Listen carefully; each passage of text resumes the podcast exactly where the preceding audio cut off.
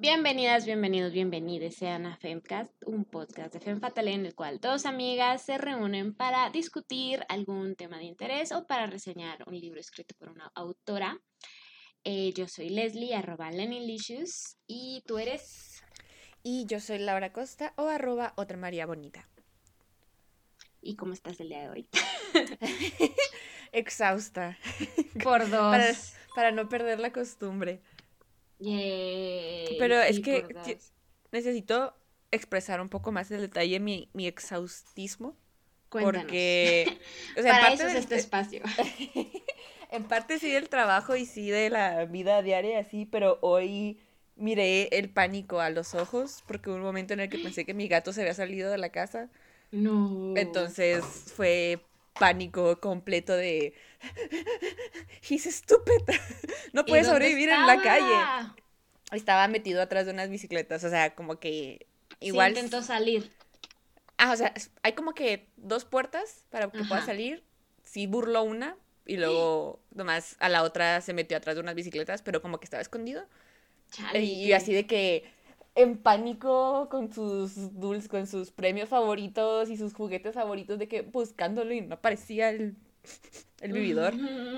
Y así buscando de que tips en Google de, este, saca su caja de arena para que regrese y así. Entonces así, le marqué a, a, a mi morrita de que Calcifer se Salió.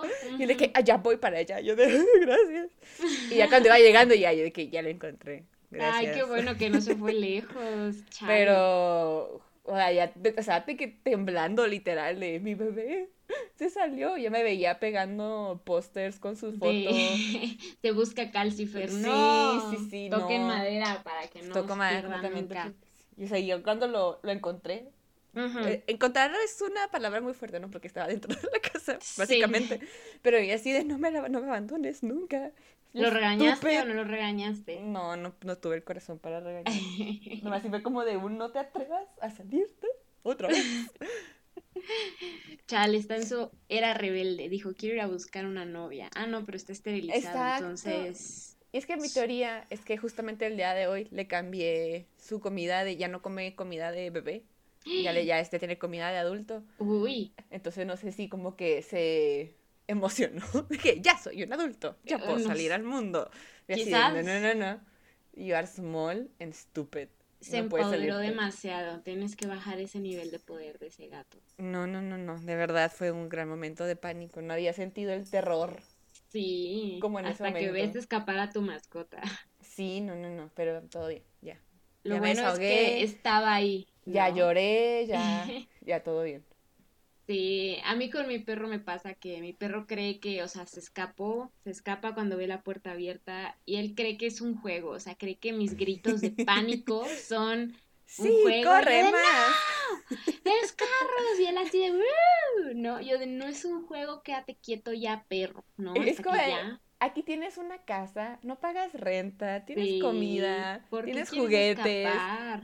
Exacto. Yo sé que te secuestré cuando eras bebé, pero pues. Pero sea, independientemente de eso, tienes una buena vida. Exacto, no, no, no. Si ignoras la parte del secuestro, te he tratado bien. ¿Por qué eres así? Yo siento que él sí cree que es un juego, pues, pero no lo Mm. es. Ujú, Es como que el mundo de posibilidades, pero hay riesgos y carros y... No, Eh, no, no, no, no. No, no, no vayamos a ese pensamiento terrible, pero No. ya, todo, todo todo bajo bien. Lo bueno es que está bien y está contigo y no escapó. Ajá. No sé, ya me veía, te digo, en la noche presentándome con los vecinos que no me ha presentado de, oiga, ¿no Ajá, ¿he visto a mi sí, gato? hola, ¿has visto Soy su gato?" vecina. Calcifer viendo su propio letrero en la calle de, mmm, De ¿seré que yo? qué, qué guapo gato. Elena, un día más en la calle, no pasa La, nada. la, la, la, la. Anarquía. Pero no, ya, ya está sano y salvo. Qué bueno que está contigo. Gracias, Calcifer, por tu bienestar el día Por de hoy. haberme bajado el azúcar el día de hoy. y por- Sí, fue tu momento de adrenalina. A que a partir de ahí ya no tuviste sueño en todo el día. No, no, sí, para nada. Estoy así de que cualquier rodito es como de, ¿está bien? ¿Se está lleno? ¿No? ¿Todo está bien? ¿Sí ¿Están bien cerradas las puertas? Sí, ok. Sí, ahora vas a vivir en una constante paranoia de, ¿está bien cerrada la puerta? Sí, porque ah, es que antes me confiaba, la neta. O sea, cuando estaba chiquito, como que no podía abrir la primera puerta. Sí, y ahorita, pues, oh sorpresa, ya sí creció. puede. Entonces ya, ya no me puedo confiar. Chale, el precio de la, ¿cómo se dice? El crecimiento. Crecen tan rápido. Sí, de ser adulto. Maldita sea, pero sí. Más allá de eso, estoy bien. ¡Qué bueno! sí, pero ya, ya que sean vacaciones, ya es muy pesado esto, estar vivo. Ya, por favor. Yes, ya sé. Yo ya sé. Y justo hoy te traigo una reseña de un libro que no te va a mm, hacer sentir mejor. Oh, no. La verdad. ok. No. Entonces, esta es una reseña interesante porque creo que es nuestra primera mala, mala, mala reseña. O sea, que de verdad sí, sí sea como, ¿no? Yes. Creo que este sí es un libro que yo diría no recomiendo leer. O sea, si lo quieren leer, léanlo, pero la verdad siento que no se pierden demasiado. Fuertes declaraciones, ok. Entonces, así es. Hoy andamos agresivas. Quiero descargar todas mis frustraciones en este libro. ¿Ok? Date. Entonces, ¿cómo? Date. Ah, entendí, espérate. Yo qué. No, no, no, date, date. Yo Calcifer, ¿estás bien? ya se volvió a salir. No. Yo no. no, pues eh, me voy a extender porque ahora sí que este es un muy mal libro, muy controversial. Quizás se hayan escuchado hablar de él antes, pero se llama American Dirt o Tierra Americana y lo escribió una autora llamada Janine Cummins, ¿no? No nos odies, por favor. Cummins. Sí, no, no creo porque es- no creo que hable español, no lo sé. El nuevo No. hack para poder quejarnos de libros. Sí. Quejarnos en Además, su idioma, no ya natal. suficiente gente habló mal de ella, entonces yo creo que Oh, ya este punto debe shit, ok. estar acostumbrada así de, ay, otra crítica, maldita sea, o sea, Que yo- soporte. Sí, cuando estuve como buscando más cosas del libro, había como una conversación de, au- de como de escritoras y escritores en un medio que se llama Al Jazeera. Y la conductora decía como invitamos a la autora, pero declinó la invitación, o sea, de formar parte del debate. Chale. Sí, entonces a lo mejor dice, ya estoy hasta mm, harta de que me estén criticando este libro, ya, ya sé que lo hice mal, ¿no? O quién sabe. ¿no? Júzguenlo ustedes mismas. Pero bueno, ¿quién es nuestra autora? Nuestra autora tiene un perfil muy interesante porque nació en España, pero vivió la mayor parte de su vida en Maryland, Estados. Unidos. Eh, al parecer tiene un toque ligero de ascendencia puertorriqueña, pero es más que nada irlandesa, pero nació en España, pero vivió en Estados Unidos, ¿no? Anglosajón. Bueno, o sea, Sí, blanca, pues, básicamente. dilo. dilo porque ese es el principal problema de este libro. Oh, no. Ajá. Ok. Ok. Sea. Entonces, pues tiene cuatro novelas, la cuarta siendo American Dirt, la cual fue un hitazo, ¿no? Porque vendió millones de copias y se tradujo a casi 40 idiomas. Y este libro fue intensa su, intenso, súper intenso su marketing, ¿no? Una fuerte campaña de marketing y incluso entró como que a un club de libros recomendados por Oprah. Entonces no sé si tú confíes en el criterio y el gusto de Oprah, pero al parecer mucha gente sí lo hace. Oh, no. ¿no? pues- Y a Oprah dijo como, no, este es un librazo, entonces pues eso hizo que más gente lo comprara. Oh, no. Incluso en la portada del libro hay una frase de Stephen King que dice, reto a cualquier persona al, a leer las primeras 10 páginas de este libro y no terminarlo. Y yo me quedé así como, wow, ¿no? Ok. O sea, mucha expectativa. Dije, pues, aunque bueno, dije, tampoco Stephen King es como que mi favorito de los favoritos, pero Dije, bueno, o sea, está altamente recomendado, pero al mismo tiempo altamente criticado, ¿no? Y vamos a profundizar en el porqué después. El contexto se publicó en el 2020. ¿Y qué estaba ocurriendo en ese año? Yay, traumas Sí, además, sociales de salud. además de la pandemia, también teníamos cierta figura política en los Estados Unidos. Oh, no. Nuestro queridísimo presidente Donald Trump, ¿no? Ugh. Y pues estaba como con esta retórica, este discurso, esta narrativa de los inmigrantes son unos violadores. México solo deja entrar pura basura por estas fronteras, hay que crear el muro, bad hombres, ¿no? Estaba como toda esta, este clima en medio además de una pandemia, ¿no? Eh, entonces la autora dice, este es el momento de publicar este libro. Llevaba investigando ya varios años, pero dijo, es ahora, es ahora, es ahora. Y pues sí, el libro pegó muchísimo, ¿no? Pero, así como tuvo grandes ventas y múltiples este, ovaciones, también tuvo muy malas críticas, ¿no? Y incluso 140 autoras slash autores eh, escribieron, firmaron una carta diciendo que este libro estaba de la patada. Auche, que le faltaba como que no reflejaba bien lo que era el fenómeno de la migración y lo que es México y que además de eso estaba explotando el dolor oh, de las y los migrantes, ¿no? Señora, Entonces, tranquila. acusaciones, sí, acusaciones intensas. También se le criticó mucho que pues es una mujer blanca, ¿no? Y la pregunta es, ¿puede una persona blanca escribir sobre este fenómeno, sobre la migración que estamos viviendo como América Latina, Centroamérica, México, ¿no? Pero ella también como que decía, no, pero yo también soy migrante porque tengo ascendencia de Puerto Rico e Irlanda yo también entiendo el fenómeno migratorio porque yo también lo viví, a pesar de que no. De migrar de un país primermundista a otro país Exacto, y con la gran diferencia de su color de piel. Ajá, ajá. exacto, ¿no? Entonces, eh, o sea, sí. E-, e-, ese era el tema, ¿no? De, mm, ¿estás justificado que lo escribieras tú? Y bueno. Y la autora, pues ella dice que ella lo que buscaba era generar empatía de sus lectores hacia las y los personas migrantes. Y ella misma dijo, incluso admitió que ella no está segura de si era la persona correcta para escribir esta historia. Y esto causó tanta polémica que pues muchas autoras y autores empezaron como que a publicar en Twitter con el hashtag dignidad literaria, por si lo quieren buscar, críticas como este libro y sobre todo a la industria que libros escritos por personas migrantes hay, las hay, o sea, hay bastantes, pero ninguno tiene la fuerte campaña de marketing que tiene American Dirt. Que tiene una persona blanca. Exacto. Entonces te hablan de, o sea, de por qué ella sí, por qué estas otras personas no.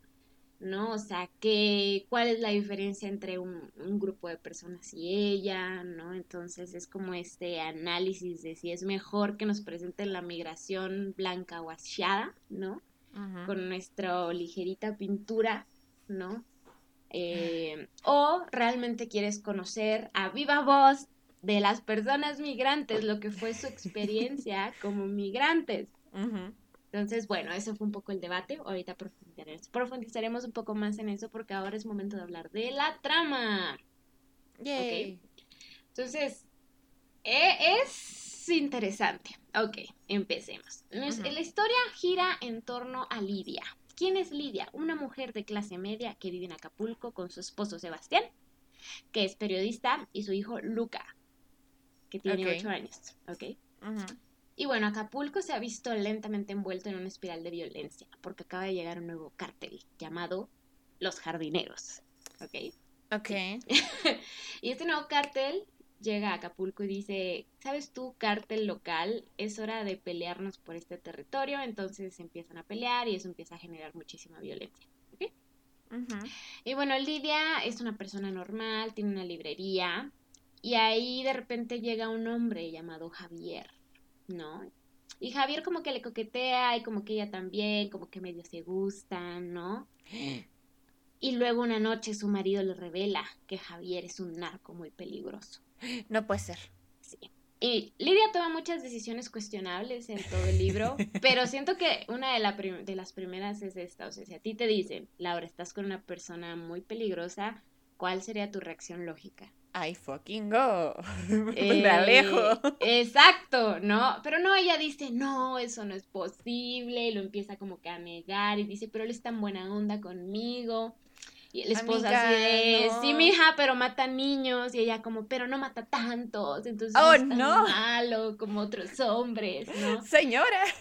Entonces, sí, digo, cuestionable decisión de Lidia, ¿no? Y quizás es ahí donde empiezas a darte cuenta que pues a la autora no le tocó vivir, vivir este hermoso periodo de tiempo llamado sexenio de Calderón. Lo que es verdaderamente vivir temiendo sí, donde tú realmente sabías tu reacción a cualquier cosa de esas, tú decías, chica, yo quiero sobrevivir, o sea, no sé, bueno. Entonces, ok, ella decide no alejarse de Javier, a pesar de que sabe su verdadera identidad como líder de los jardineros. Pero bueno, la historia empieza con una escena morbosa e impactante, el cual es el asesinato de toda la familia de Lidia durante una fiesta de 15 años. Oh, no. Lidia y su hijo Lucas sobreviven de milagro. ¿Ok? Y Lidia sabe que el autor de la masacre fue el jefe de los jardineros, o sea, Javier, que de hecho su apodo de narco es la lechuza. ¿okay? Amazing. Ajá. Yes, love it, ¿no? Entonces Lidia dice, mm, pues tengo que huirme, huir de esta ciudad porque si no este hombre me va a matar, ¿no? Y Lidia sabe que pues antes de que ocurriera semana, una semana antes de que ocurriera toda esta masacre, pues el esposo de Lidia, Sebastián, había publicado un artículo que hablaba sobre Javier. ¿no? Entonces dijo, mmm, conectó los puntos, dije, oh, mm, no. Es una venganza por lo que escribió mi esposo. Ajá. ¿Ok? Eh, entonces ella toma la decisión de que solo estarán seguros en Estados Unidos, por lo que se embarca en una travesía por todo México hacia el norte, transformándose en una migrante desplazada por la violencia que tiene que dejar atrás absolutamente toda su vida. To the north. Ajá. Y ella decide que se trasladará en la bestia. ¿Ok? ¿Qué es la bestia? Pues es una red de trenes que las y los migrantes utilizan para moverse por el país. Es un recorrido muy peligroso, es... O sea, es peligroso hasta... No, el simple hecho pues de estar subiéndote y bajándote del tren, de que te puedes quedar dormido y ruedas y te caes y pues ya, ¿no? De las horas bajo el sol, de la comida, del crimen organizado, del gobierno corrupto, ¿no? O sea, del abuso sexual que muchas mujeres, pero también hombres y niños y niñas viven en todo este proceso, ¿no? De, o sea, es una cosa fea. ¿Ok?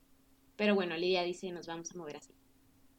¿Cuáles son las críticas? Que esto es lo más sabroso de todo. Uf, sí. Ok, bueno quedamos que la autora dice, yo quiero generar empatía y conciencia sobre la realidad de las personas migrantes, ¿no? Y ella literalmente dice algo así como que quiere darle voz a los migrantes que son vistos como una masa morena, ¿ok? ¿What? Ok. Ajá, o sea... Empezando con todo. Yes, ¿no? Oh, no. Y bueno, se supone que la autora se informó y se documentó sobre esto para escribir esta historia, que es una historia de ficción, no es una historia real. Ese es un punto importante a, anotar. Y a mí desde aquí me empezaron a saltar como ciertas cosas porque me puse a pensar, o sea, ¿por qué necesitamos una historia de ficción sobre migración cuando hay historias de verdad que pueden ser contadas o que ya fueron contadas, pero que no se les hizo caso, ¿no? Entonces, de inicio. Y me, me pensé un poco en el libro este de Svetlana, que de alguna forma como que junta testimonios, es como no estoy contando, interpretando, no estoy dándote una voz, sino que tú tienes tu propia voz y mi función es como juntarla, ¿no? Recopilarla. Ser más una crónica que una historia de ficción. Y mi segunda inquietud fue por qué la señora se inventa una historia bien telenovenesca, así de Televisa, ¿no?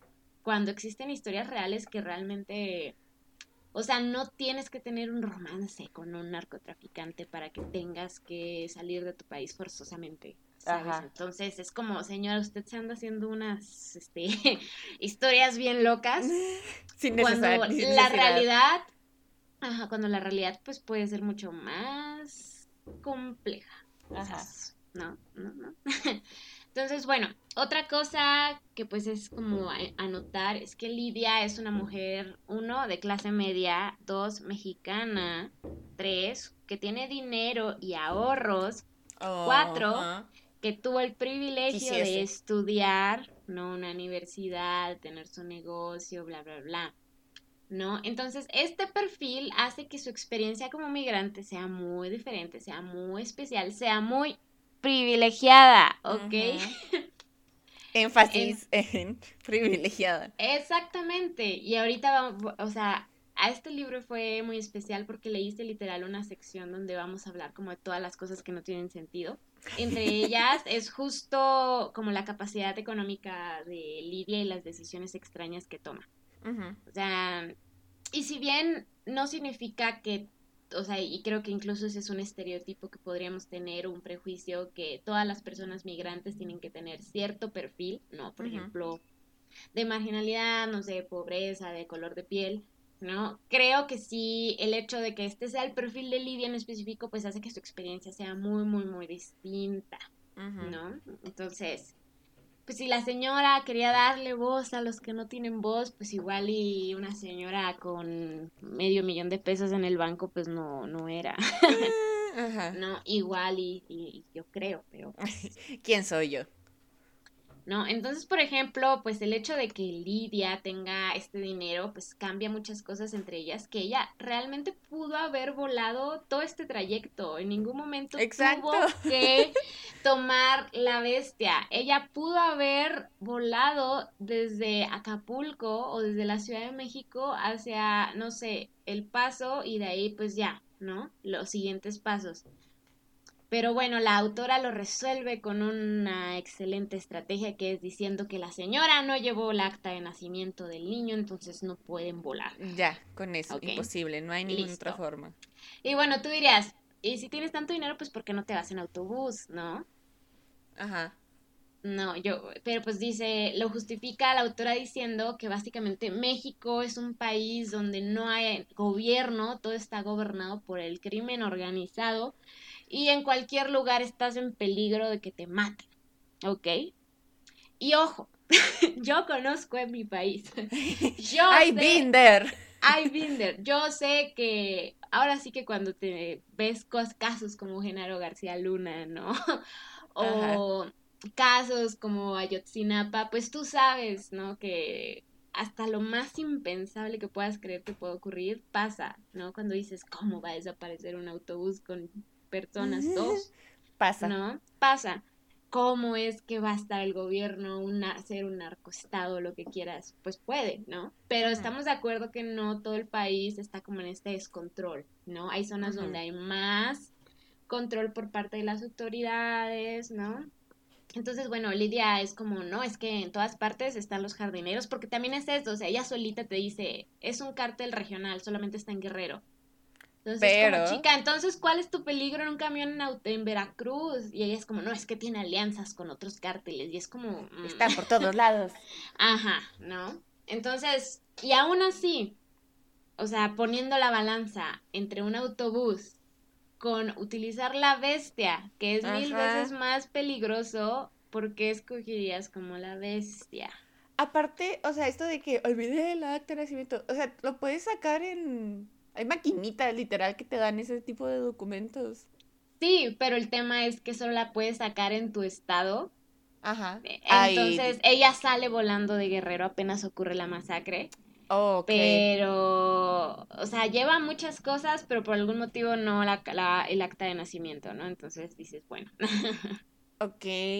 Ok. Eh, entonces, pues sí, ¿no? Pero eso hubiera sido como lo, lo más razonable, pues. Y como en esta masacre murieron todos sus conocidos, nadie la podía enviar. Aparentemente. Oh, ok, ok, makes sense. Ok, makes sense. Entonces, o sea, en general, algo que para, o sea, que la autora hace creer es que de verdad, o sea, México está muy mal en todas partes y en todo momento. ¿Ok? y, ojo, yo no estoy diciendo que no esté mal, ¿ok? solo, solo creo... No está tan mal, Ajá, como ella lo está poniendo. Que hay zonas donde no está tan mal, ¿no? Por ejemplo, en las grandes ciudades y así. Que eso no significa que no haya crimen, pero ya saben, pues, ¿no? Entonces, ok.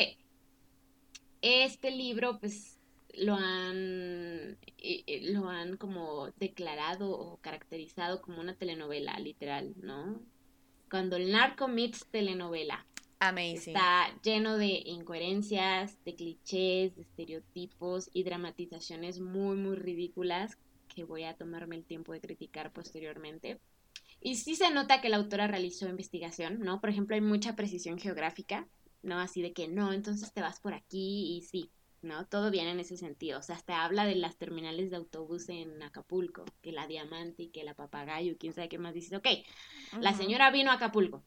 Muy bien, pero también hay mucha ignorancia y es una ignorancia de alguien que no se sabe ignorante, es decir, eh, eh, hay, e, es la ignorancia de alguien que no lo ha vivido, uno, dos, que sí vive como con cierto privilegio y con cierta superioridad te está contando la historia, Y tercero, que simplemente no entiende que no entiende. Y ojo, la Mm. autora tenía una buena intención, pero pues lo, lo hablaremos más adelante, ¿ok? Una escritora llamada Miriam Gurba incluso llamó, dijo que la autora básicamente hace ver a México como una fantasía trumpiana. Ujú. ¿Por qué? Porque aquí, o sea, lo pinta como si todo estuviera mal, o sea, de verdad es un desmadre este país, es un completo peligro en todo momento, ¿no? Cada segundo, en todas partes, ¿no? En todo momento. En todo momento, todo en todas partes al mismo tiempo, es, o, o sea, una pesadilla, ¿no? Es malo, malo, malo. Pero jamás hay como un análisis estructural de las causas de la migración. Y dos, no hay responsabilización de los Estados Unidos En, en este todo tema. esto, claro que sí, solamente No. es culpa de México. Exacto, ¿no? Es como, no, es que está, o sea, de la patada de estos países y pues Estados Unidos es como el sueño americano, ¿no? Aquí van a estar perfectos, pero nadie te habla como de las políticas migratorias, Ujú. ¿no? Y qué, qué hay en este, en este país, ¿no? O ¿De sea... quién proporciona de armas a todos estos cárteles? Eh, es, yes, ¿no? Incluso también del tema del racismo, o sea, como que lo toca bien poquitito, Pero es como, no, ya estás en Estados Unidos, todo va a estar bien, ¿no? Of Entonces, course. Sí. Y yo considero que es un libro que intenta ser muy profundo, pero termina siendo muy superficial, justamente como por eso, ¿no? Y bueno, una, eh, eh, y bueno, también se le criticó lo que mencionó antes, que es una industria que sistemáticamente rechaza a las personas migrantes o morenas o de color para publicar. Entonces, hay una falta de representación, pero este libro escrito por una mujer blanca contando una historia que ni siquiera le pasó, es como, wow, la obra de arte, ¿no? Entonces, muy bien. Dadas las críticas, eh, sigue mi sección llamada Cosas sin sentido y o ridículas. Me encanta. Ok, este, esta sección no consideraría spoilers, pero si de verdad lo quieren leer y no quieren saber más, saltense esta parte, pero si no, todo bien, no les Estamos doy haciendo un favor de que no tengan que leer. más o menos, ¿no? Entonces sí, no, no son spoilers, pero si de verdad quieren que no saber nada del libro, pues sí, eh, eh, ahí van a saber un poco, ¿no? Entonces, muy bien, cosas sin sentido o ridículos. Número uno, que los personajes o son muy malos o son muy buenos. Amazing. Sí, entonces es casi una caricatura y es tan estereotípica, ¿no? Porque, por ejemplo, hay un sicario y se viste como tú te imaginarías, ¿no? Desde tu perspectiva extranjera, quizás. Entonces, a veces termina siendo casi una caricatura, como estos personajes muy, muy malos o muy, muy buenos. Y creo que hay algunas excepciones un poquito más ambiguas, por ejemplo, Javier y Lidia, como que intenta hacerlos ver como que tienen cosas buenas, pero tienen cosas malas, pero son los únicos que como que ahí más o menos le intentan. Ujú. ¿Ok? Entonces, segunda cosa, eh, ¿recuerdas que te dije que al inicio había una masacre? Yes. Pues la autora por algún motivo se toma el momento de escribir que un sicario, eh, bueno, estaban asando pollo en la quinceañera. ¿sí? As you do. Ajá. Y el sicario se come el pollo y se lava las manos.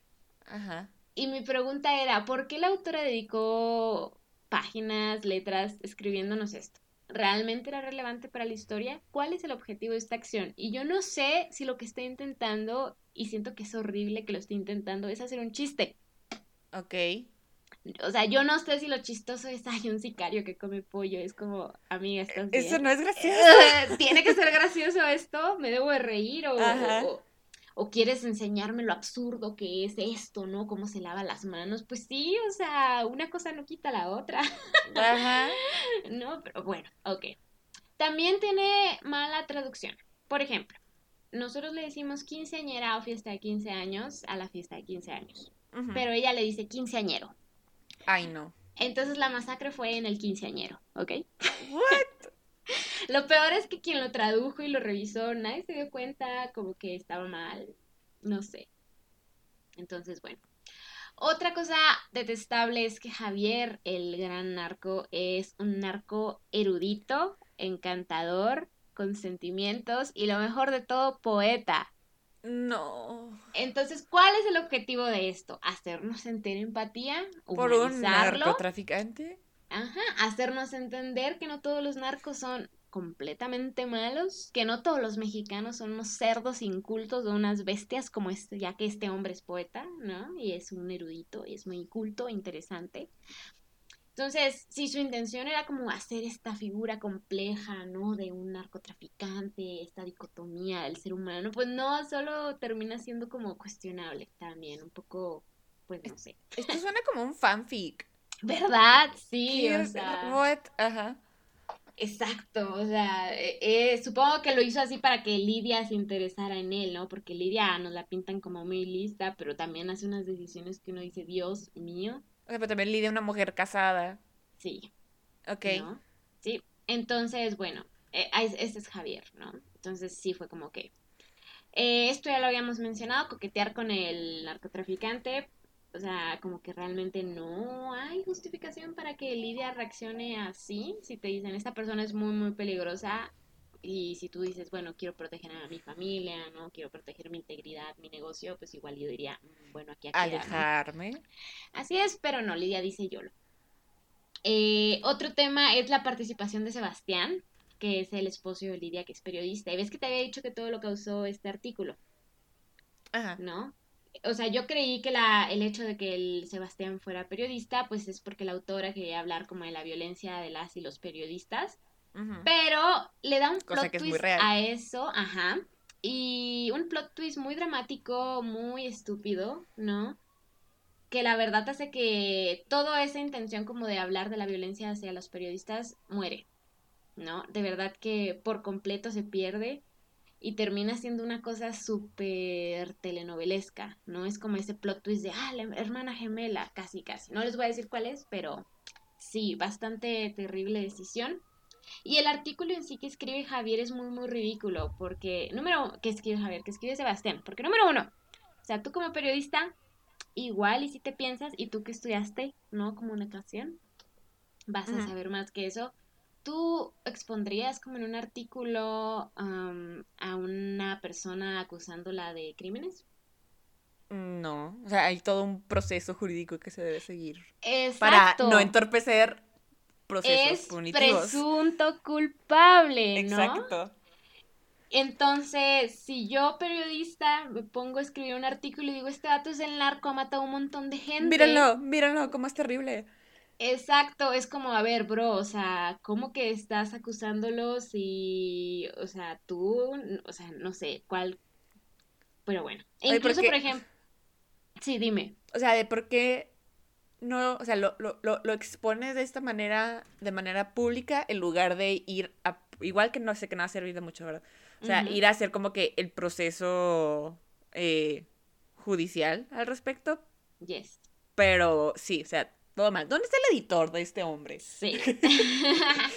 y también, o sea, una cosa muy random que dice en el artículo, él, es que dice, ay, pero este cartel es menos violento que el otro, entonces pues todo bien. Es como, bro. Bitch.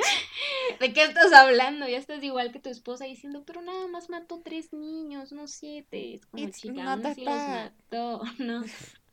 Pero bueno, sí.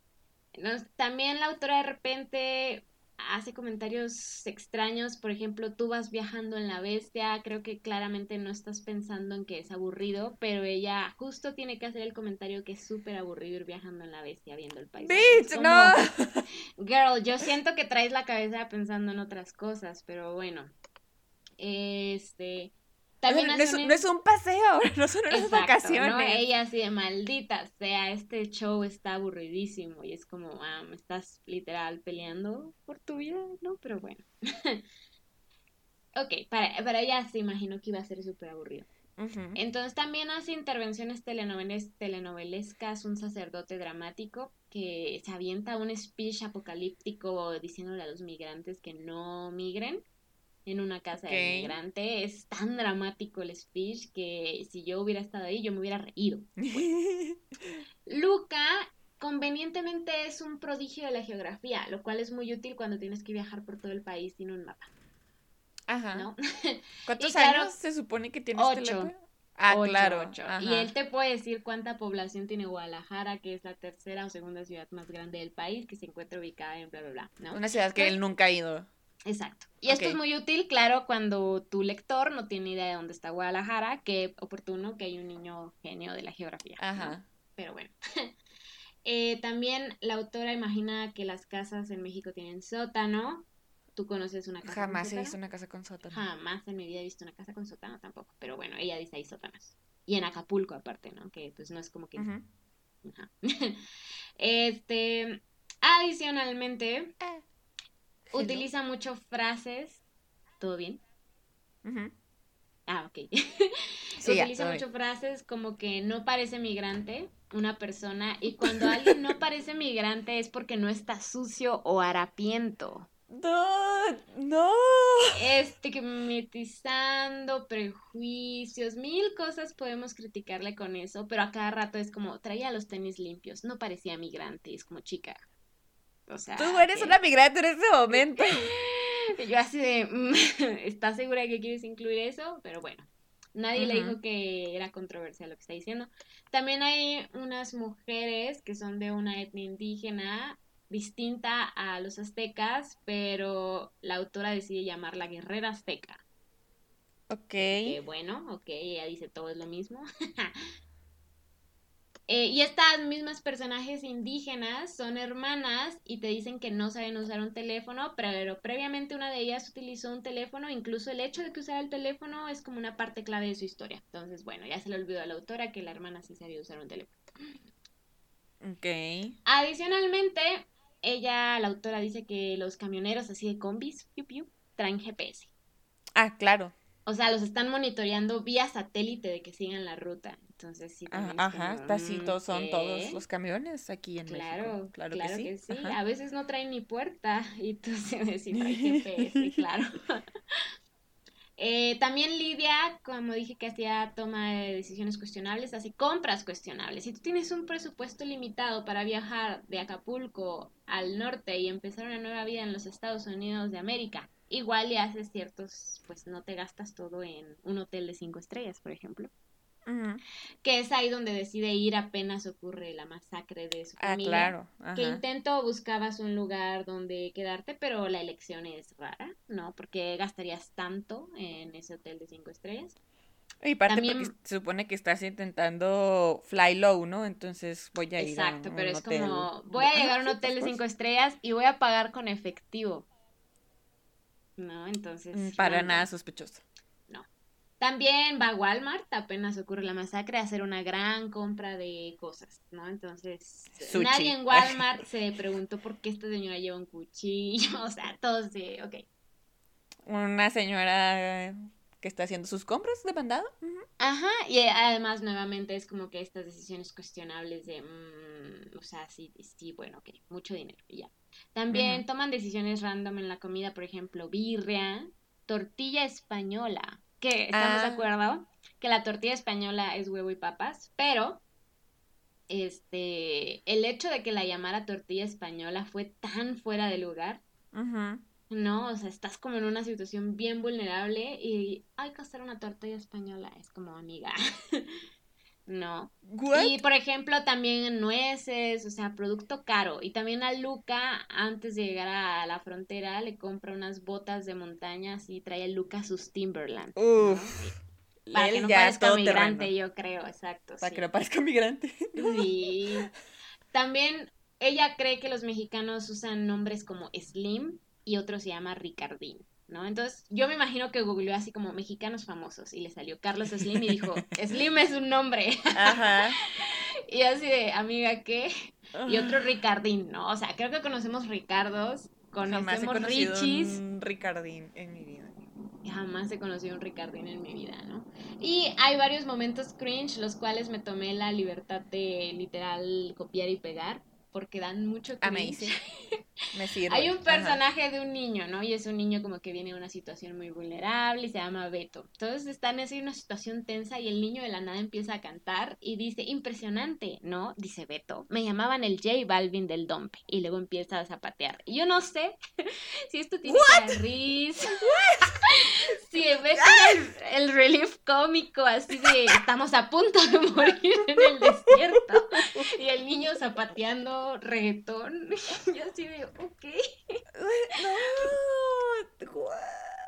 Así es, sí, entonces de los peores momentos. Y otro de los peores momentos, siento yo, es que el coyote que los va a cruzar se llama el chacal. Y Lidia piensa, por supuesto, ¿por qué el coyote se llamaría Roberto, Luis y José, o José si se puede llamar el chacal? y yo, mm, un ligero toque de, no sé, ¿qué será? No sé, Lidia, o sea... no. ¿No? Lidia nunca se sospechó que esto era un apodo, no, Lidia dijo random. Qué curiosos nombres tienen estas Qué curiosos nombres. A pesar de que yo soy mexicana y he vivido toda mi vida en México y completamente sé que pues las personas les ponen apodos. Este, el chacal, ¿no? Pero bueno. Al final ella le puso a su hijo Luca, entonces. True. Entonces ahora sí eh, viene el tema de debate. Laura, ¿puede alguien que no vivió la migración escribir sobre migración? Siento que sí dentro de ciertas limitantes. O sea, es, creo que sí lo mencionábamos justo en el libro de El río de muchos nombres. Exacto. De, o sea, si llegáramos a escribir nada más de nuestra perspectiva, este... Pero es que también, sea, también como que hombres blancos no deberían de escribir sobre experiencias ajenas, ¿no? Y sabemos que gran parte de la literatura universal está basado en hombres blancos polvosos expresando eh, pues contextos y situaciones que pues no son suyas, ¿no? Pero eso también nos lleva a entonces tendríamos un número limitado de qué cosas podríamos leer y de qué cosas podríamos llegar a, a expresar. Este, entonces sí, sí es como que un, una línea muy difícil de qué tanto yo puedo, como mencionamos, de que darle voz a estas eh, minorías o a estas personas en situaciones vulnerables, etcétera, cuando pues a lo mejor ellos pueden tener su misma voz, pero que a la vez sabemos que dentro de un sistema ya de publicidad y distribución y de oferta y de demanda, pues tampoco se les va a dar un beneficio tan grande como si lo escribiera una señora blanca. Yes. Entonces, pues es, complicado. Pero creo que sí se podría llegar a hacer, sí se tiene como si una buena investigación, o sea, y no solamente buscar migración en Wikipedia, sino, o sea, hablar, escuchar, dar agradecimientos a todas las personas que estén involucradas en. Y pues sí, simplemente hacer una buena investigación, contar con una buena editorial que te de haga un algo de proofreading, que dudo mucho que le hayan dicho esta señora. O sea, teniendo tanto recurso, nadie pudo revisar esto. Exacto, o sea, lo, de que nadie mexicano lo pudo haber revisado, sí, que dijera, no, esto sí está muy mamón o algo, ¿no? Pero bueno. Entonces, o sea, digo, mi respuesta es sí, porque si no, pues se limitarían muchas eh, experiencias. O sea, por ejemplo, de mi libro favorito, a lo mejor Frankenstein, pues, o sea, no voy a esperar a que un científico loco y malvado y trastornado eh, haga un experimento para que ese mismo científico sea él que eh, escriba el libro, ¿no? O sea, pues tenemos un libro con una, escrito por una mujer con una perspectiva completamente diferente, o sea, y que pues justo ahí recae, ¿no? El trabajo de ser un buen autor, autor, autore, de poder, reflejar una realidad ajena, pero para también mandar diferentes mensajes al respecto pero pues se tiene que hacer bien, ¿no? Para que sí se pueda permitir. Exacto, estoy muy de acuerdo contigo, o sea, creo que, y lo decíamos en el episodio pasado, que hay grandes libros en la historia que no fueron escritos por una persona que necesariamente vivió eso, ¿no? Y por ejemplo, en el, episodio pasado también yo decía como Los Miserables de Víctor Hugo. Definitivamente Víctor Hugo no fue una prostituta forzada a prostituirse para mantener a su hija, ¿no? Exacto pero de alguna forma logras empatizar con, con esa historia, ¿no? La hizo de alguna forma tan real, ¿no? Que tú dices, sí, o sea, sí, te, sí entendí, sí la entiendo. Y siento que quizás es aquí donde falló. En el hecho, ajá, quizás, en el hecho de que, a pesar de que la autora sí investigó, al final sí estuvo como tan externa su visión que realmente nunca creo que entendió, o sea, nunca se puso realmente en los zapatos de. ¿no? Entonces siempre fue como este ojo externo que es como más académico, que está viendo el fenómeno desde arriba, pero sin estarlo viviendo. Y creo que también el tema es como toda la publicidad y el marketing que se le dio al libro. Claro. Porque, ok, o sea, creo que pues al final si tú lo querías escribir pues todo demás, pues ya, ¿no? Y quizás este libro no hubiera pasado como que a gran, mm, o sea, gran lugar, porque la verdad en sí, el libro no es bueno, o sea, ni siquiera como, lo siento, pero pensándolo así como, ¿cómo se dice? O sea, como libro, quitándole como toda esta controversia, yo pienso que no, o sea, que es como, no. Pero el tema es que tuvo como toda esta campaña de marketing de ser el libro que representa la experiencia migrante y que te va a hacer a ti, ciudadano estadounidense promedio, empatizar con esta masa morena sin cara. Entonces parece que solo serían capaces de empatizar cuando la historia la cuenta alguien como ellos. ¿no? Porque esta historia se ha contado bastantes veces. Incluso creo que tú ya habías reseñado a Sandra Cisneros. Sí. ¿no? Y por ejemplo, ella sí fue migrante, ¿no? Y contaba como que su propia historia, pero este libro pues tampoco recibió como toda la publicidad que American Dirt, ¿no? Ajá. Entonces, yes.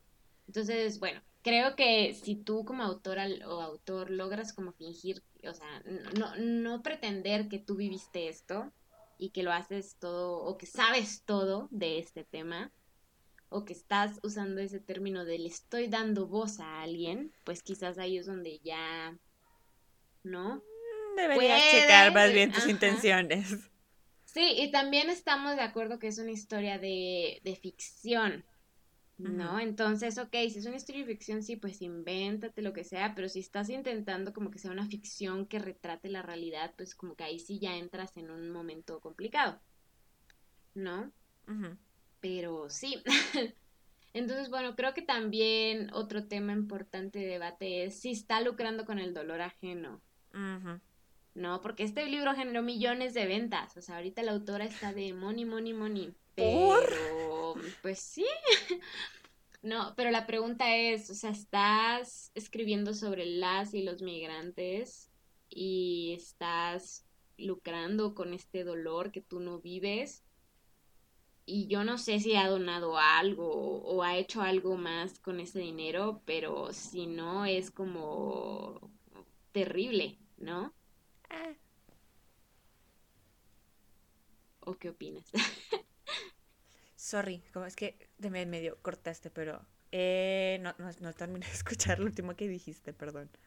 Don't worry, solo dije que al final pues está lucrando con el dolor ajeno y que hasta donde yo sé no es como que haya donado alguna parte de, ¿no? De este dinero.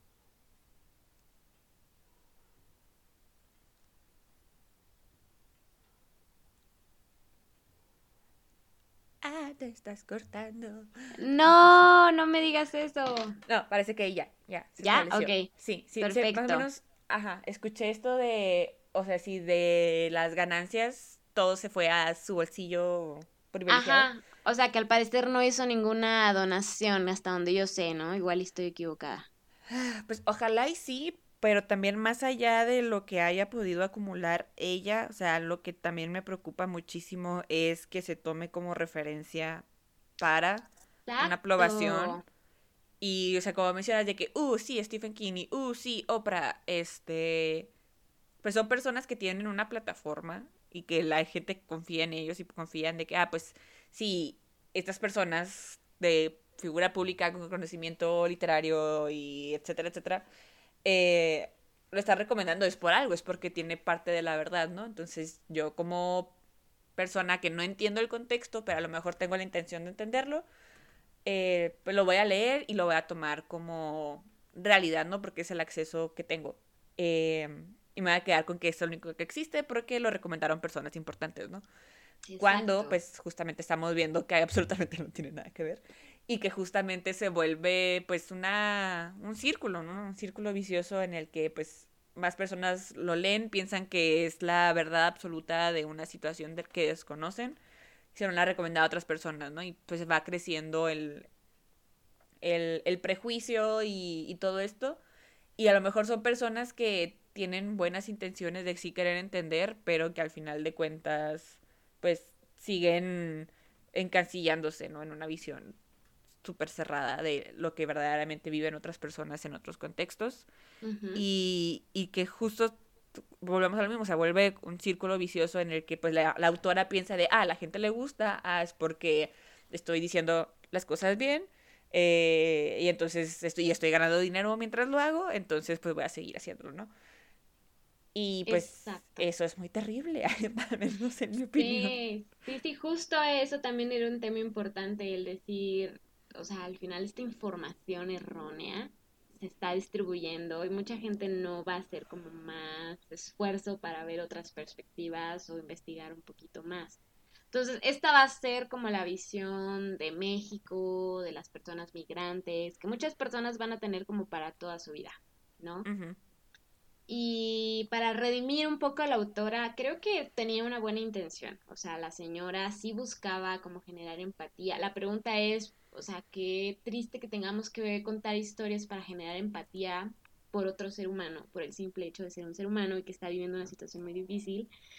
Es como, te tengo que contar lo que hay detrás para que realmente tú puedas sentir algo por estas personas. Siento que de inicio es como shook, ¿no? Justo, y o sea, sé que hay un dicho, déjame, lo voy a buscar para no quedar mal. Es de que, que el infierno está empedrado de buenas intenciones es como de, ok, qué chido, qué bueno que tengas todas estas intenciones, pero si se queda solamente en eso, en una intención y no lo llevas a acciones de verdaderamente querer entender y verdaderamente tomarte el tiempo de entender y ver otras perspectivas y ver otros puntos de vista, pues tu buena intención se va a quedar ahí parada en realidad, o sea, no va a llevar a nada más trascendental que, ah, estrellita para mí, soy la mejor persona, viva yo. Exacto. Sigo con mi vida de privilegio. ¿No? De alguna forma sí es hasta cierto punto un poquito white savior, ¿no? Súper, ajá. Es como yo desde mi superioridad voy a contarte esta historia sin reconocer como las responsabilidades de mi propio país o de la gente que vive en, en mi país, ¿no? Y bueno, voy a satanizar a otros países, voy a hacer esta fantasía de que todos los mexicanos somos malvados o somos muy, muy buenos o somos muy, muy malos y voy a estar, este, pues voy a distribuir esto, ¿no? Y al final del libro la autora te pone una nota e incluso te dice ella como yo soy consciente de todo esto. Y dice que ella tenía dudas en escribirlo, pero que una investigadora experta en migración en San Diego o algo así le dijo, sí, Anne, hazlo. ¿Por qué? Porque la investigadora pensaba que cualquier voz que se sumara como a esta causa era importante. Eh, y de alguna forma, o sea, supongo que lo vio como hoy el fin justifica los medios y le dijo tú date. Pero la propia autora dice que a veces le preocupaba que su propio privilegio la cegara como de muchas realidades o generara prejuicios y clichés y fue lo que ocurrió. No, su mayor temor se hizo realidad. Este, y pues ya. Eh, y pues la verdad tuvo muchas críticas, entonces me imagino que debió haber sido un poco impactante para ella él, oye, pero yo estaba haciendo algo bien y de repente es como, no, chica, no, dice que está abierta como que a aprender, ¿no? Recomendó autores y autoras migrantes de verdad en los cuales ella estudió para hacer este libro.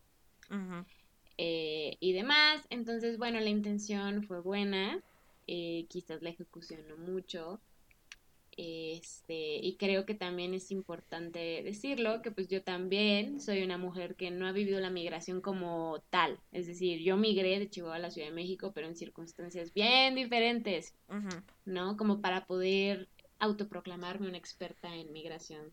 ¿No? Entonces somos dos no expertos en migración criticando a dos no, a otra expert, no experta en migración. Yay, así debería llamarse ahora el podcast. dos no expertas este, hacen comentarios sobre temas que desconocen. No, o sea, pero al final el tema es, eh, eh, bueno, la autora sí quería como que tener como que esta intención de que uno pensara como en el trasfondo que vive una persona migrante pues hace coincidentemente, tristemente, coincidentemente ocurrió esta situación en Ciudad Juárez, ¿no? Del incendio en una estación de, migración de la CEGO, ¿no? Y bueno, pues el horror es, o sea, simplemente es trágico, ¿no? Es, es horror. Es horrible. Sí. Y la autora como que, pues no sé, o sea, uno entra en muchas controversias aquí porque es tan, tan horrible y ver como que esta invención de una señora como que está muy desconectada de esto es muy raro. es Pero bueno. Así está peligroso, o sea, es, es decir, de, ah, sí, pues leí el libro y así nosotros a lo mejor sí podemos, hoy al menos lo estamos intentando, ¿no? Tener una visión más crítica. Ajá. Pero luego esto, si se lo leen otras personas y luego ven esa este tipo de noticias tan terribles, eh, y pueden llegar a tener una perspectiva de, ah, pues es que pues, son solamente migrantes, ¿no? Y, y, y o sea, siento que se... Con, con todos los comentarios como que sí súper horribles que mencionas que están en el libro, de que es que no parece migrante, o sea, ahí ya se está haciendo una deshumanización muy peligrosa que justamente se puede llegar a ver cuando pasan ese tipo de tragedias que no pasan simplemente porque sí, no, o sea, no son accidentes, son fallas sistemáticas y que justamente se ve como, ah, pues, este, sí, pero no eran mexicanos, ¿no? Y es como de, pues, o sea, no. Pero, pues siguen siendo personas, o sea, ¿por, por, ¿por qué no podemos llegar a tener esta empatía con otras personas que tienen que verse forzadas a dejar, pues, su, sus, no quiero decir zona de confort, pero al menos una, un, lugar que prácticamente podrían llegar a medio conocer, o sea, que no es el mejor de los casos, o sea, que no es el mejor ambiente en el que existen y tienen que arriesgarse a irse a un contexto que para nada conocen porque es mejor lo desconocido que lo que conocen y que no podamos llegar a tener esta empatía y, y que cuando, cuando mencionan, cuando pasan ese tipo de cosas lo vemos como, ah, sí, otro accidente, otra noticia, otro tal.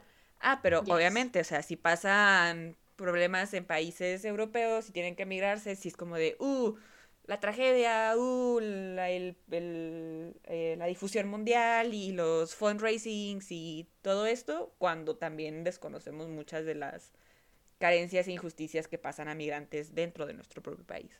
Así es, y o sea, a pesar de que el libro es como muy crítico de México, eh, especialmente de México, o sea, creo que sin lavarle las manos a este país, o sea, creo que hay un montón de problemas de inicio y también las personas migrantes enfrentan cosas muy horribles, entre ellas el abuso sexual, ¿no? La presencia del crimen organizado en todo, la trata, o sea, este, sí creo que, o sea, de alguna forma hacerlo ver, o sea, no abordar el por qué y el de dónde viene y la responsabilidad de, este, de Estados Unidos, ¿no? O sea, como no abordarlo completo, eh, siento que simplemente perpetúa, ¿no? Que se tengan como que estas ideas de migrantes, no, no. O sea, es, es barato. Exacto, ¿no? Y por ejemplo, también una cosa muy rara que hace es que ninguno de los migrantes que ves en la historia es malo todos son buenos. Pero ah, los únicos que categoriza como, como malos son como todos los demás, ¿sabes? Pero ningún migrante hace nada malo cuando pues, hay muchas cosas, o sea, es que lo ve como muy blanco y negro cuando es muy gris todo, creo yo, ¿no? No se puede generalizar nada. Entonces, como que intenta salvar así de no todos son bad hombres, ¿no? También viene Lidia y su hijo Luca y estas dos hermanas indígenas, ¿no? Que han sufrido mucho, pero son geniales, ¿no? Entonces es como, mm, ok. es como, no, no estás mostrando el whole picture, amiga. Exactamente. Y nuevamente, escoger a Lidia como protagonista, siento que es Barato. rara decisión, muy, muy rara decisión, muy de bajo gusto incluso el meter ese romance con el narco, que claro que han ocurrido no, no romances de ese tipo, pero creo que esa no es la big picture, o sea, ¿no? Como que justificar la migración o el desplazamiento de Lidia con base en este romance cuando realmente hay violencias de periodistas, ¿no? Cuando realmente mucha gente se ha tenido que ir por culpa de la violencia de donde viven. Es como, Chuck, es como, ¿cómo tomaste esta decisión? y, me acuerdo de cuando estaba como que muy de moda este el estafador de Tinder, algo así. Ah, sí. No me acuerdo que lo escuché en un podcast, así como que las chavas que lo estaban diciendo, ellas así de, o sea, no podría haber un estafador de Tinder en México, porque, si por ejemplo, yo persona normal, de repente un vato me dice de, ah, sí, vámonos en nuestro jet. Es como de, no, eso es un No. narco. Fuck no. Exacto, es como de dónde ganas dinero para pagar esto. Entonces, ¿No? como, como si nosotros, nosotras eh, pues, tenemos ese foco, ¿no? Abierto de, no, no voy a confiar en ti, persona con mucho dinero de un lado misterioso. Exacto, no, pero Lidia, no, no, no, esta chica es impresionante. Ay, no.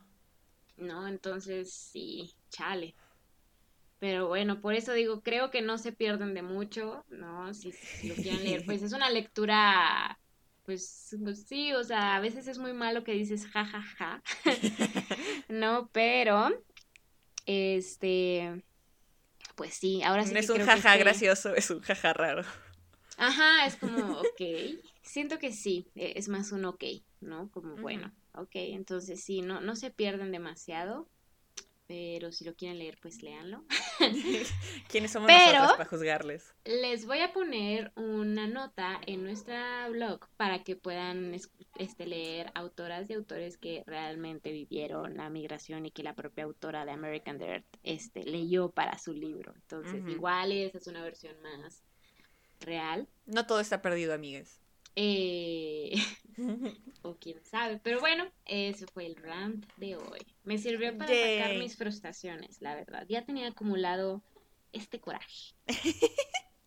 Me alegra que este sea un espacio seguro para esas des- frustraciones. Eh, me encanta. Entonces, sí, ¿qué opinas, Laura? ¿Algo más que quieras agregar? Pues solo el, lo que siempre decimos, sean críticos, o sea, Eh, busquen más opciones, más autoras, autores, eh, pues no blancos. Eh, y, y también esto de nuestras, nuestras compras y nuestros poderes de adquisición y las opciones que hacemos de, de comprar cosas, al final del día también terminan siendo un tanto políticas. O sea, el, el preferir comprar un libro de una autora que no, cono- que no es muy conocida, pero que habla más desde un punto de vista más personal y más cercano al problema, a comprar un libro bestseller a una autora que no necesita esos dineros, pues también es una opción, una decisión política, perdón. Entonces, también, tam- para que lo tomen en cuenta. yes, en mi defensa no lo compré. yo no compré, yo no le di nada. No es cierto, policía, no es cierto, Sat. Ay, me acabo de acordar que también en algún punto la autora dice algo como que en una plaza en México había hasta una pista de patinaje, es como impensable, ¿no? Como que México tiene esa tecnología. Pero Guau. bueno, yes, wow. Me acabo de acordar, ¿no? Blancos. Entonces, ok. Este, pues sí, eh, eso fue American Dirt y bueno, am,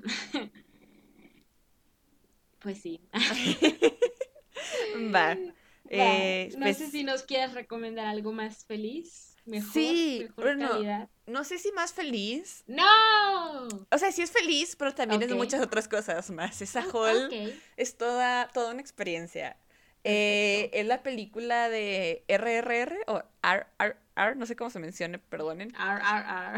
Ajá, que es la película que ganó mejor película. ¿Qué? Como un pirata. Ar, ar, ar. Ar, ar, ar, ajá. Sí, o sea, no, sé, no sé cómo se menciona, pero es la película que ganó mejor canción original en los Oscar, Ok. que es de, es de Bollywood, entonces Nice. es, es toda una experiencia, la verdad. O sea, yo la vi con unos amigos y me dijeron de, no sabemos de qué se trata, solo hemos visto la canción original, no sea, el video de la canción original que ganó. Yo de, ok, y ya me la ponen y yo de, ok, no tengo la menor idea de qué va a tratar esta película. Te- me intenté como que hacer una idea de lo que podría tratar y luego empezó, duró tres horas y fue de, esto jamás me lo puedo haber imaginado. Wow. Es, es, es todo un viaje, o sea, hay drama, hay risa, hay romance, hay eh, como que una parte como que de detectives, hay... Es, es toda una experiencia, de no sé cómo explicarla. Tuve, la tuvimos que ver como que en pausas porque estábamos de, "Dude, necesitamos calmarnos porque han pasado muchas cosas y todavía nos falta una hora más para ver y no sé qué más va a pasar. Eh, entonces, la- la- y habla mucho como que de la amistad, de cierta forma.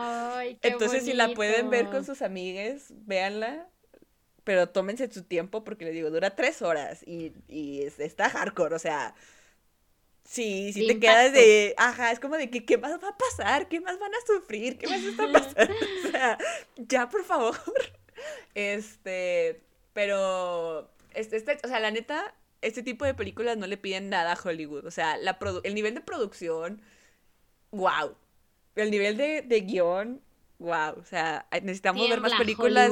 Tiembla Hollywood porque necesitamos ver más películas de Bollywood. O sea, si esto es de lo que están ofreciendo, nos estamos perdiendo de mucho. Y está en Netflix, entonces aprovechenla. Te iba a preguntar si ya estaba en Netflix o en sí, la habías sí, visto.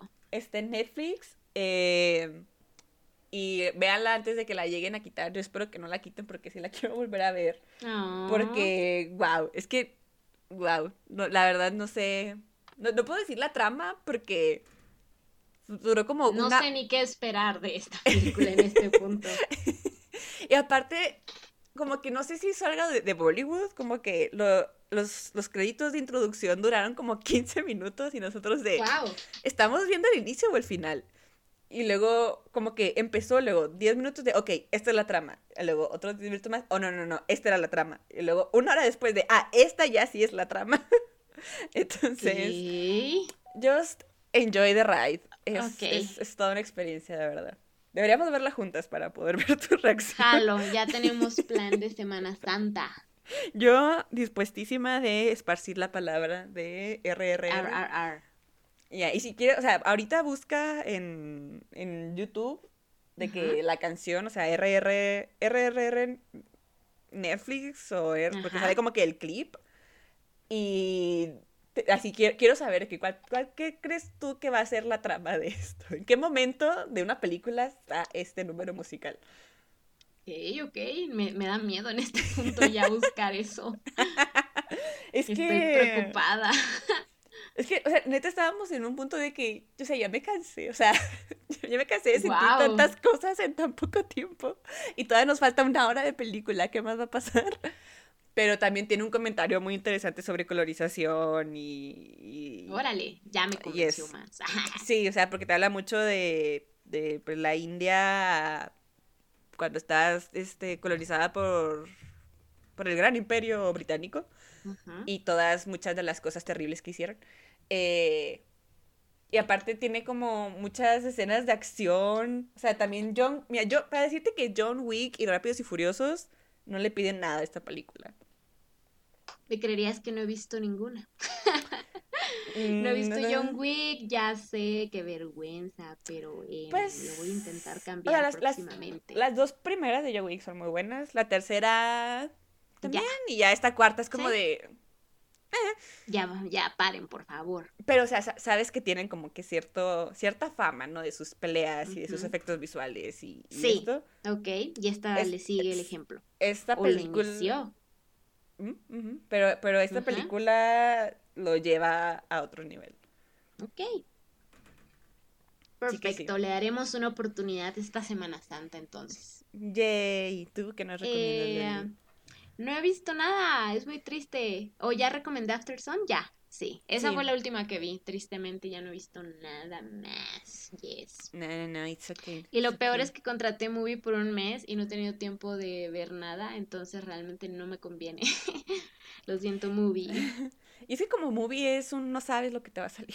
Es muy peligroso. Sí, es lo que no me gusta tanto que las películas están un ratito y luego se van. Y Netflix igual, pero siento que duran más. O que hay más como catálogo, pero en movie como que sí siento que son poquitas. Entonces sí tengo algunas para ver, pero no he tenido tiempo. No, pero igual así de, por ejemplo, Netflix sí es más pues comercial, ¿no? Ya puedes tener una idea de que va la película. Aquí sí es de es un musical, es un drama sí, Sí, Y a veces uno no tiene antojo de ver cine de arte more, este moreno noruego en blanco y negro, ¿no? en un viernes y dices, no, ya, pon, este, ¿cómo se dice? Súper, ¿cómo se llama? Bueno, cualquier cosa. Entonces, igual si tienen recomendaciones de movie, pásenlas y que sean, pero díganos de, esta está pesada, esta está tranqui. Esta la pueden ver con sus papás, esta no la pueden ver con sus papás. Esa está censurada. Pero sí, no les recomiendo nada por ahora, pero espero ver algo en esta semana, que estaré más libre. Esperemos, pero quién sabe, porque la vida es así. por favor, no lo merecemos. Muy bien, pues no sé si quieres que diga nuestras redes sociales. Sí. Eh, muy bien, pues podemos seguir esta bella conversación en nuestro Instagram que es fata.le o Twitter que es fata-le con doble E al final. Y como mencionaba Leli, pueden encontrar show notes y más recomendaciones de libros que hablen sin- de una mejor manera sobre migración en nuestro blog que es femfatale con doble M y doble E al final punto diagonal inicio y pues nada, recuerden eh, suscribirse, dejar manita arriba, eh, buenos, buenos ratings, compartir, comentar y todo eso. Y muchísimas gracias. Nos, no sé si no tiene nada más que, que agregar, Leslie. Todo bien al cienazo. Va, entonces pues los escuchamos en la próxima. Bye. Bye.